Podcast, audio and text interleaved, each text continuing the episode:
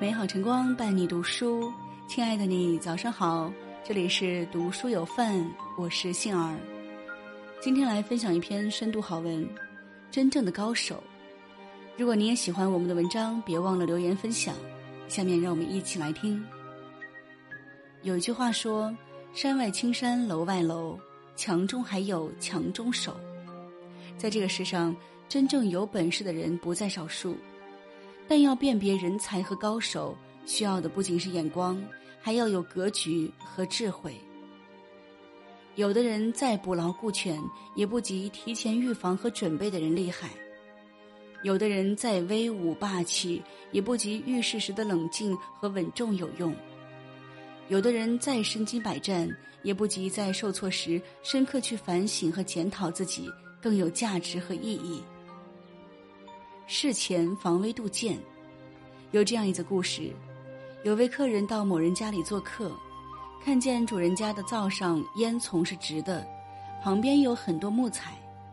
客人告诉主人说：“烟囱要改区，木材需移去，否则将来可能会有火灾。”主人听了没有做任何表示。不久，主人家里果然失火，四周的邻居赶紧跑来救火，最后火被扑灭了。于是主人烹羊宰牛，宴请四邻，以酬谢他们救火的功劳，但并没有请当初建议他将木材移走、烟囱改区的人。有人对主人说：“如果当初听了那位先生的话，今天也不用准备筵席，而且没有火灾的损失。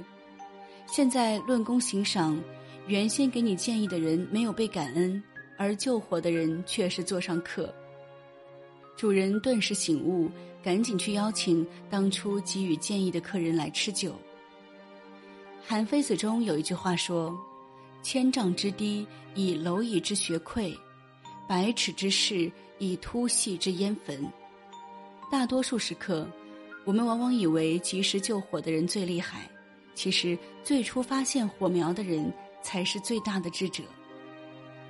还有一则故事，有一个老汉。他是方圆百里有名的驾船高手，在海上风风雨雨几十年，不知遭遇了多少巨浪和风暴，每一次都化险为夷。一位年轻人想拜老汉为师，跟他学习海上的驾船本领，而老汉却说：“真正的驾船高手不是我，是我隔壁的邻居。”年轻人认识老汉的邻居。他知道，虽然这个人在海上驾船几十年，却平平淡淡，从来没有听到过他与什么风暴搏斗的壮举。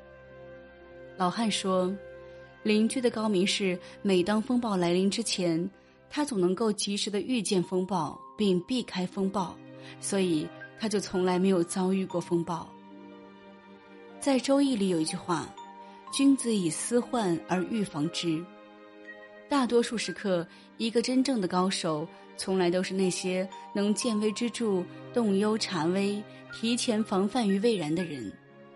比如何去处理危机更重要的是如何巧妙的去预防危机；比如何去面对困难更重要的是如何去避开困难。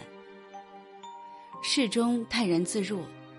清朝翁同龢先生曾言：“美临大事有静气，不幸经时无古闲。”在生活中，一个人在遇事时能做到淡定从容、神情自如、不露声色，真的非常难。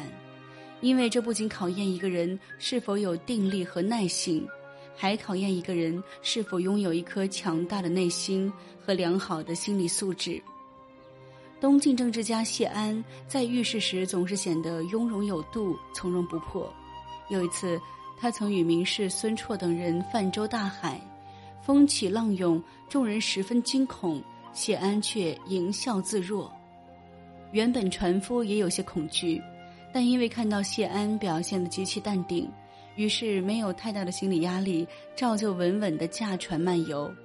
等到风浪转大时，谢安慢慢的说：“如此大风，我们将如何返回呢？”船夫听后立刻驾船返航。等他们安全上岸时，众人无不钦佩谢安的沉稳和镇定。还有一次，东晋权臣桓温带兵进入建康，百官大惊，纷纷传说要诛杀官员，尤其是把持国政的王坦之和谢安。当时桓温召百官聚集，王坦之惊恐之下，朝户都拿反了，只有谢安从容就坐。坐定以后，他对桓温说：“我听说诸侯有道，守卫在四邻。”民工哪里用得着在墙壁后面安置人呀？桓温笑着说：“不能不这样做呀。”于是命令左右的人让他们撤走，与谢安笑谈良久。由于谢安的机智镇定、应对得宜，桓温始终没敢对二人下手，不久就退了回去。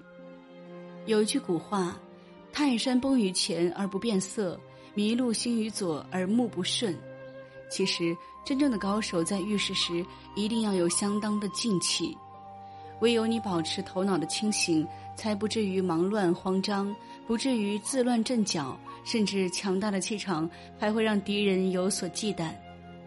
一个遇事就慌的人，不仅难成大器和大事，也很难在面对危难时能及时自救、逢凶化吉、化险为夷。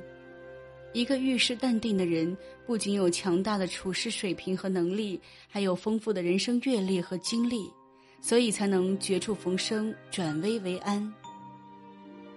事后反思自省，在《论语》中有言：“公自厚而薄责于人，则远怨矣。”许多时刻，当我们面对错误和失败时，总是把责任都推到别人身上。甚至总是给自己的失误找理由和借口。其实，一个真正的高手应该学会在挫败中不断去总结和提高自己，而不是骄傲自大、怨天尤人。在《三国演义》中有一场著名的赤壁之战，东汉末年，孙权和刘备联军在以少对多、以弱对强的情况下大胜曹军。最终逼得曹操北回，孙权和刘备各自夺去荆州的一部分，奠定了三国鼎立的局势。其实这场战役原本曹操是胜券在握，但在打了败仗以后，他厚赏了有功的将士，反而是从自我开始检讨。在与众将对谈时，他提到将者如同医者，医者医过的人越多，医术越高明。意思说。医死的人越多，医术越高明。将者如果不经历几次败仗，如何能知道怎么去打胜仗？这个世上从来就没有百战百胜的将军，只有败而不殆、败而易勇，并且最终取得胜利的人。这首先是在鼓舞士气，但随后他又提到：我们把十三万大军挥师南下，却败于孙刘五六万军队，为何？我看最根本的原因，是因为最近这些年我们胜仗打得太多，兵骄将怠，文田武系，轻敌自负。尤其是我，居然连一个小小的苦肉计都未能识破，致使东吴火攻得手。由此看来，我们是到了一个该吃败仗的时候了。这之后，曹操开始专心经营北方的政治，求贤若渴，厚育人才。为自己养精蓄锐，也逐渐拉开了和东吴西蜀的差距。其实，每个人在失败中所学到的、所悟到的都有所不同，甚至大相径庭。庸者只会把失败当耻辱，甚至责于他人；强者只会把失败当经验和教训，从自省中变得愈加强大和完善。其实，一个人要想成为高手，并非一件易事。你要在事前旁人都毫无察觉时，做到未雨绸缪，以防万一；要在事中他人都手足无措时，做到错之愈如，处之泰然；更要在事后大家都互相指责时，做到反求诸己，自思己过。唯有以此标准去打磨、锻炼和完善自己，才能厚积成器，玉如于成，成为真正的强中之首。与朋友们共勉。